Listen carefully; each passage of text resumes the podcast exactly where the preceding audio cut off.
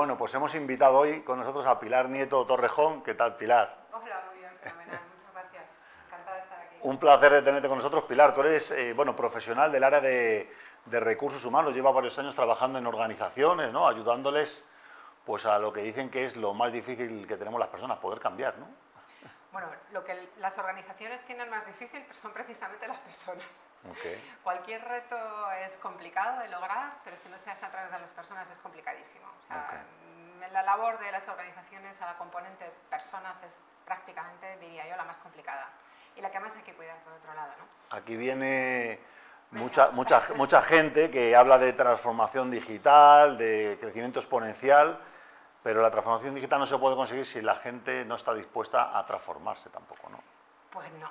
A ver, una transformación digital lo que conlleva es la instalación de algún elemento tecnológico, de alguna tecnología, de alguna nueva herramienta, pero al final em, no tendrá éxito suficiente si los usuarios de esas tecnologías no la utilizan en su máximo exponente. Ahí es donde la parte de gestión del cambio es, eh, bueno, que parece algo muy abstracto, ¿no? Yo siempre digo, ¿no? Que es que es complicado definirlo, pero al final no es otra cosa más que lograr que aquello que tú estás visionando, instalar, cambiar, transformar, se consigue. Y además lo consigues viéndolo, o sea, que no sea algo abstracto o algo hipotético. Que se quede en el papel. No, ah, en el, el papel lo soporta todo. O en los PowerPoint, ¿no? No, Ahora. no, no, eh, esto no, no sirve. Esto ya hace mucho tiempo que pasa en la historia. Mm. Hay que tener evidencias de que las cosas están pasando y que los cambios van sucediendo. ¿no? Y ahí es donde muchas veces, em, jolines, pues mirarlo con unas gafas desde fuera. em, hacer y probar cosas que sabes que en otras organizaciones han funcionado.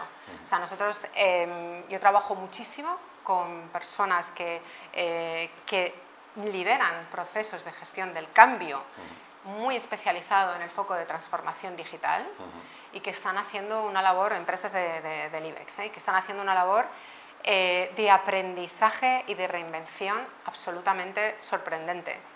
Entonces, pero muchas veces cuando vienen y te lo cuentan y yo digo, "Oscuas, es que esto mismo que tú estás haciendo lo están haciendo estos, estos y estos. ¿no?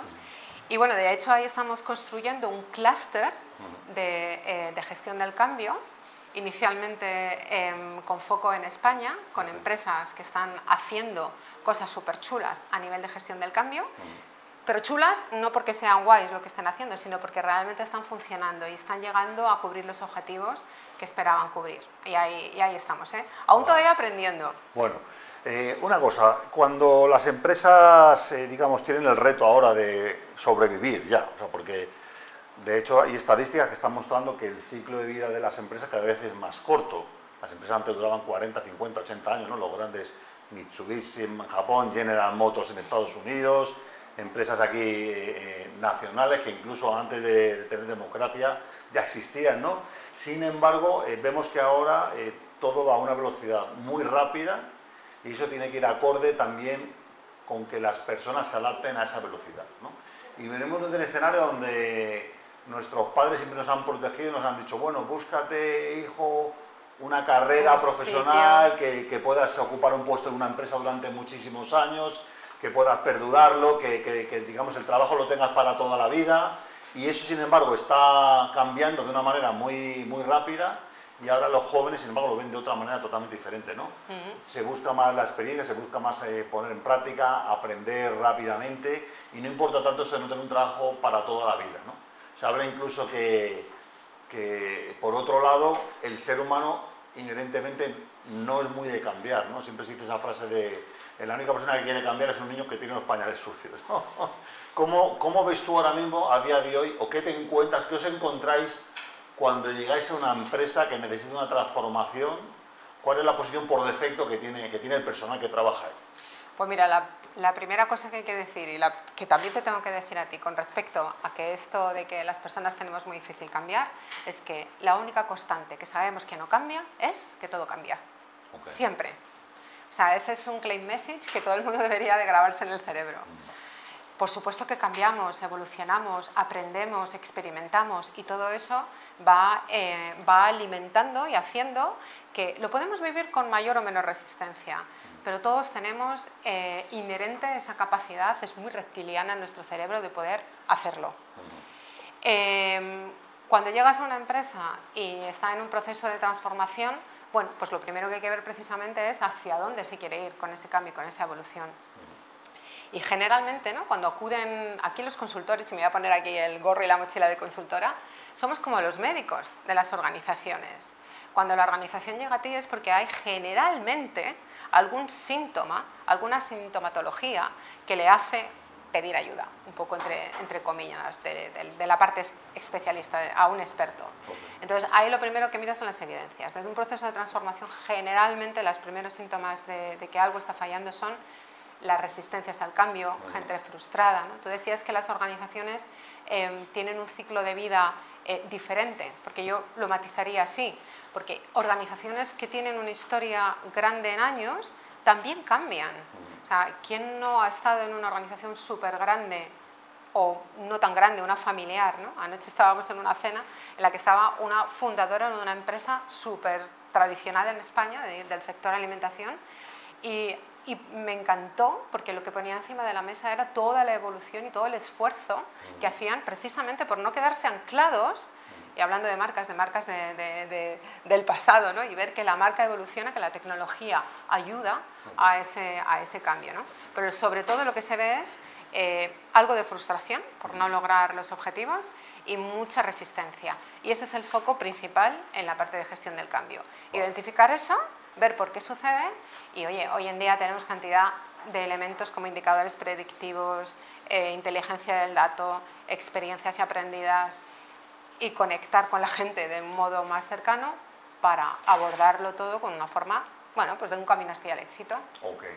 Cuéntanos un poco sobre las diferentes metodologías, porque bueno, lo que puede descubrir gente hoy en el programa es que de pronto, oye, queremos cambiar en la empresa y hay consultores, hay empresas especializadas en ayudarnos a eso, ¿no? Hmm. Esa es como la, la, primera sorpresa y que haya hasta certificaciones en el, en el mercado, ¿no? Y hay eh, eh, diferentes formas de implementar los cambios. ¿Cuáles son, digamos, las más exitosas? Nosotros, por ejemplo, yo qué sé, entiende las noticias y ves, por ejemplo, Facebook, que llegó un día y dijo, nos metemos al metaverso, nos llamamos Meta, cambiamos el nombre tal, y de pronto un día para otro, ya dijo este tipo, además en, en, en reuniones internas que se filtraron, que, incluso ya hasta prohibían usar el nombre anterior de la empresa, había que apoyar el metaverso, meterse ahí tal, o sea, como que fue una implosión, digamos, dentro hacia afuera súper rápida. Mm. ¿Cuáles son las diferentes formas de, aplicar un cambio y cuál crees tú que es la más, la más efectiva para organizaciones grandes? Mm. Pues mira, tú con tu pregunta te has dado la primera de las respuestas. La primera es el concepto diferente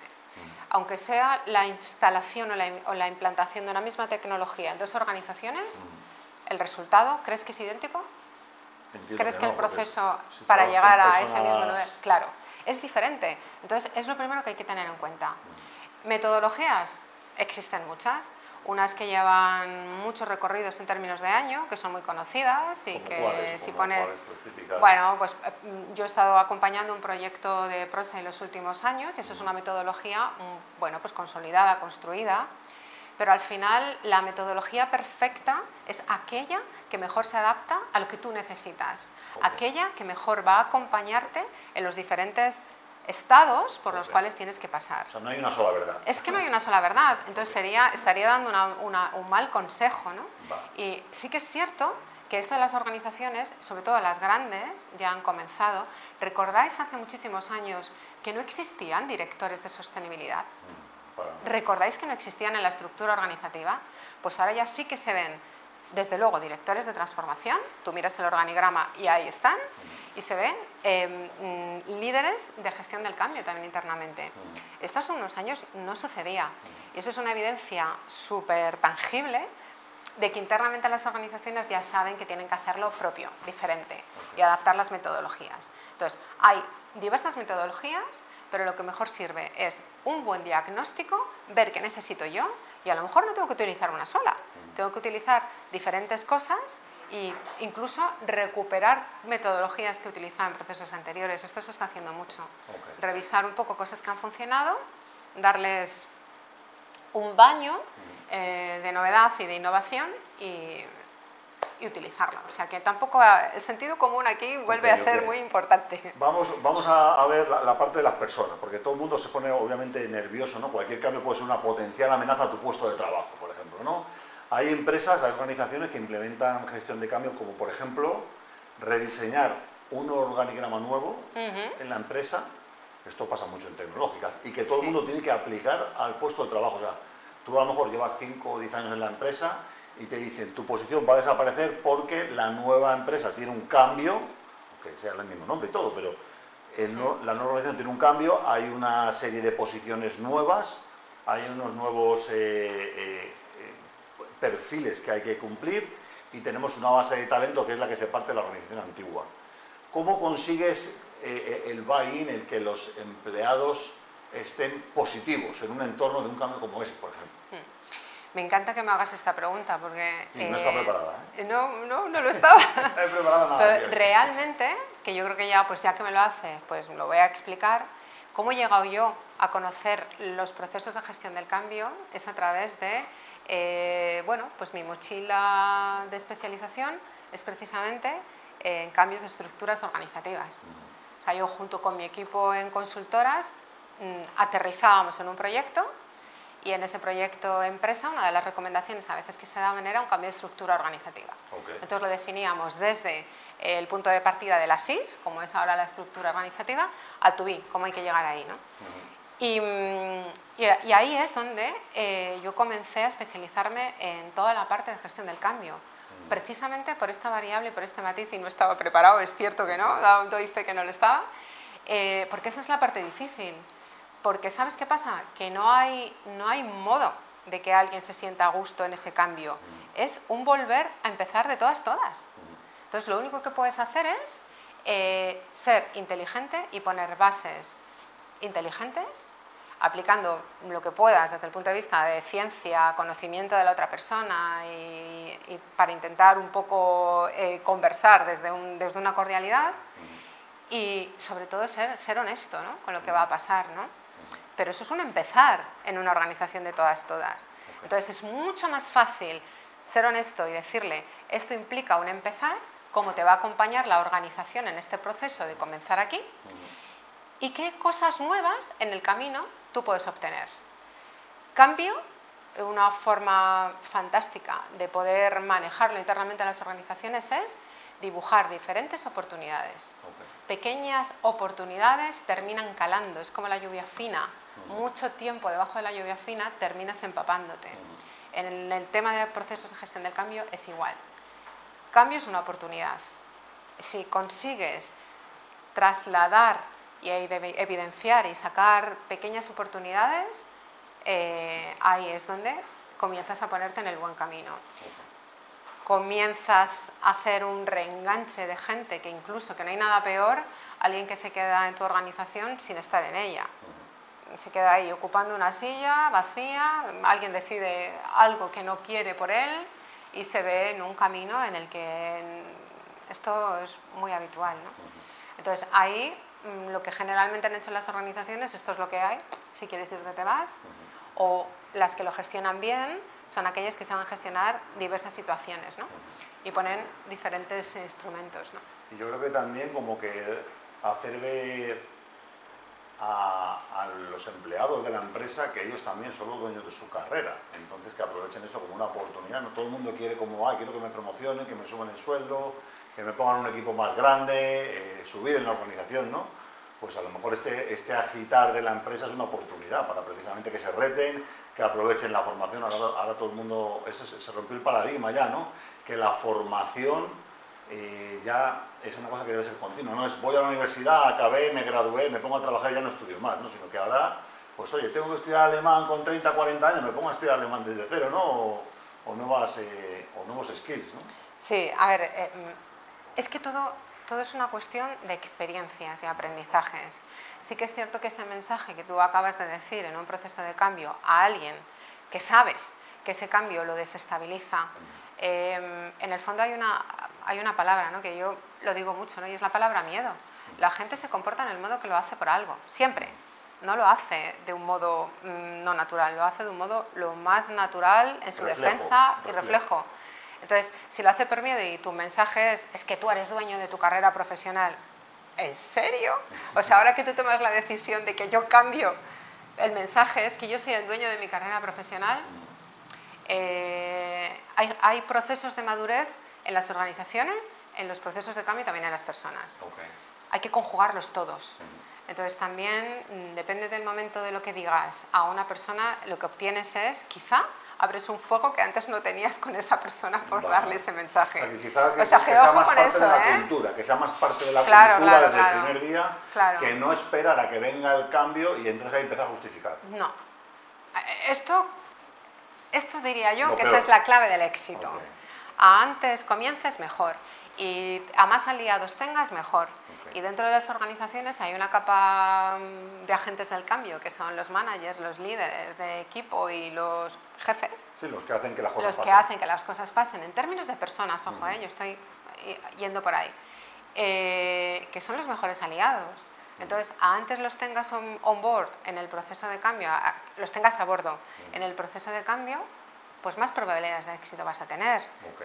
Esta es este es el mejor, la mejor, el mejor firewall que tú puedes poner para que no se te generen fuegos donde antes no los tenías. Bien, Bueno, y, una última pregunta te iba a hacer, porque aquí vienen muchas startups y vienen startups de éxito y les pasa como al contrario, que cuando tú estás en una startup, eres pues, los fundadores, dos, tres personas, se monta un equipo de 10, empieza a entrar dinero, se sube 20, 50, 100 personas, es como todo muy divertido porque la comunicación es directa, aunque seas el último en, la empresa, el último que entra, puedes tener acceso a hablar con el CEO, pero llega un momento que eso empieza a crecer y hay que profesionalizarlo. Hay que implantar procesos, la empresa quiere llegar ya a 200, 500 personas y esto es un verdadero reto, sobre todo para las startups de base tecnológica, mm. que tienen que hacer un cambio, pero digamos que es un cambio de, de, aceleración, mm. porque ya entra a lo mejor la regulación, ya tienen que cumplir con normativas, eh, sacar certificaciones de calidad, que son cosas no tan sexys, que a lo mejor estaré programando, haciendo una app, no sé qué, que hace nuevas funcionalidades, probando en el mercado como cuando estás en un garaje metido. ¿no? ¿Qué consejo o qué, o qué estrategia usarías tú para empresas que estén en esa situación? Porque es que son muchas, ¿eh? tecnológicas pequeñas que tienen éxito, crecen, consiguen financiación, pero de pronto empiezan a crecer mucho el número de empleados, se encuentran con 100 o 200 personas y ahora tienen que digamos, apaciguar las aguas. Voy a parecer muy mayor por decir esto, pero es que lo tengo que decir. Es que eso yo lo he vivido desde dentro. Ok, ah, pues, bueno, Yo he ejercido una posición de dirección de recursos humanos en una startup a nivel nacional, eh, donde justamente era esto. Entonces los procesos de comunicación eran informales, los procesos de operación del negocio eran informales. No había políticas de nada, ni políticas de viaje. Bueno, claro, cuando, intentas, cuando intentas comenzar a construir esto de una forma ordenada es muy complicado. Entonces tienes que, ahí lo que hay que hacer es eh, una matriz de toma de decisiones. Que, ¿Por dónde empiezo? ¿Con quién empiezo? y cuál es el proceso de implantación de esto. Y volvemos a lo mismo, ¿no? O sea, eh, hay muchas formas de hacer algo formal haciéndolo inicialmente informal. Y si es un entorno en el que la comunicación es muy a tú, como es una startup, es que es así, o sea, la comunicación, em, el trabajo en equipo, ¿no? el, el, sentir eso que estás construyendo en esa startup por las venas, es lo que construye el equipo y es lo que lo moviliza y es lo que le mete una presión y un empuje y una aceleración en tiempo brutal. Entonces, eh, poner eso en riesgo a la vez que vas ordenando cosas es complicado, ¿eh? Es muy complicado, es complicadísimo. Porque la gente que empezó al principio quizás no entraba tanto por un salario, sino que entraba más por el, por, el proyecto, ¿no? por el objetivo que, que, se tenía, por la misión. Claro, y se luego convierte... ya cuando hay que ampliar entra gente que ya tiene una posición, unos, unos, unos requerimientos, se le da un sueldo, tal, y a lo mejor no tienen un salario variable, no tienen es otro, otro entorno, ¿no? Que convivan apóstoles con mercenarios, que era un ejemplo que yo ponía mucho. ¡Wow! Aquello generaba unas fricciones eh, brutales, ¿no? Y además los apóstoles, junto con aquellos visionarios, o sea, que, que, es como que constantemente están eh, generando ese caldo de cultivo para hacer una startup de lo que ya tenemos en proceso de construcción, ¿no? Es, es complicado. Eh, el consejo aquí eh, no es parar, porque tú no puedes poner en riesgo el día a día del negocio, sería un consejo muy absurdo desde el punto de vista de eficiencia y rentabilidad del, negocio, ¿no? pero sí ordenar. Y hay que hacer una, eh, una, matriz de prioridades y de toma de decisiones. ¿Qué cinco decisiones? Cinco, ¿eh? tampoco hace falta que te vuelvas loco. ¿Qué cinco decisiones clave son las que tengo que estructurar de algún modo, ordenar de algún modo o operar de algún modo diferente? Qué cosas son las que son diferentes y les pongo un peso relativo. Y ahí, aritméticamente, obtienes una ponderación de, por dónde tienes que empezar. Una vez tienes, que, tienes esto claro, lo que no funciona bajo ningún concepto es que lo haga uno solo. Tienes que crear grupos y eh, ecosistemas colaborativos para acompañarte ahí. Y a más multifuncional sea en el caso de, las startups, porque yo también he hecho asesoramiento a bastantes startups en este sentido, eh, a, más, eh, a más multifuncional sea, es decir, si es un tema de recursos humanos, no metas a gente de recursos humanos, mete gente incluso recién incorporada, algún mercenario de estos que te decía, lo mezclas con algún apóstol. Hay que hacerlo un poco de una forma disruptiva. Y lo trabajas así y así es como mejor yo he visto que les funciona. Y sobre todo pedir asesoramiento externo. Porque otra de las grandes carencias en las startups es que son buenos preguntando y buscando ideas desde el punto de vista del negocio, pero, desde el punto de vista organizativo y desde el punto de vista de estructura, os les cuesta un montón pedir ayuda. Como que... No, y ya vas crecido, vas con el ego de, ah, ya estamos... Claro, ya, ya lo puedo hacer todo, esto también. y no, enseñar nada. y no, las personas es lo, lo, más complejo y es lo que más les cuesta. Y es lo que más cuesta. Y, si lo pierdes, pierdes el talento, pierdes todo. Exacto, justo. Y es el elemento más frustrante en una startup.